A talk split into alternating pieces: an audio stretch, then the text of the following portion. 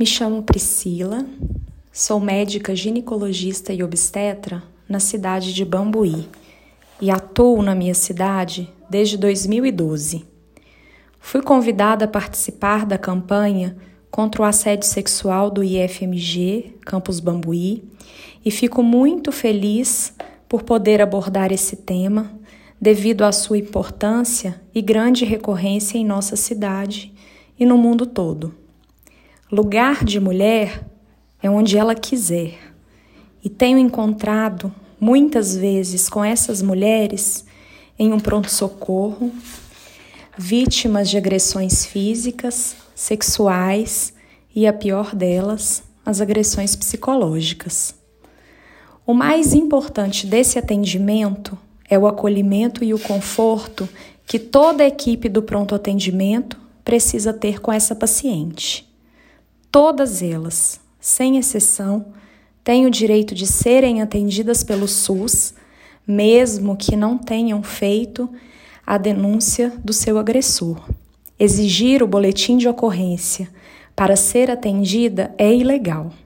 Aqui em Bambuí, o atendimento é feito pelo plantonista ou pelo médico ginecologista que fica de plantão, porque aqui nós não temos o IML no nosso município. Essa paciente será examinada em uma sala exclusiva e terá o suporte psicológico que nós temos disponível no nosso hospital, que logo também, logo que ela chega, é solicitado. Será feita a descrição das lesões, que é o exame de corpo delito, e coleta de material vaginal, anal e oral, dependendo do tipo de agressão sofrida. São coletadas também amostras de sangue, para possível detecção de doenças sexualmente transmissíveis e administração das medicações para prevenção de gravidez, prevenção de DST e prevenção do HIV com o uso de antirretroviral. O abuso sexual é de notificação compulsória e essa paciente terá o suporte e acompanhamento da equipe de saúde, mesmo que ela não tenha denunciado seu agressor. As agressões têm se tornado cada vez mais frequentes.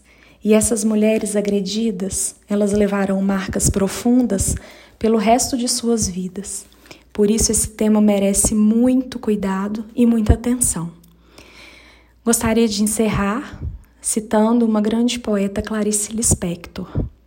Sou o que quero ser, porque possuo apenas uma vida e nela só tenho uma chance de fazer o que eu quero. Tenho felicidade o bastante para fazê-la doce, dificuldades para fazê-la forte, tristeza para fazê-la humana e esperança suficiente para fazê-la feliz. As pessoas mais felizes não têm as melhores coisas. Elas sabem fazer o melhor das oportunidades que aparecem em seus caminhos. E essa é uma grande oportunidade de mudar essa realidade. Muito obrigada.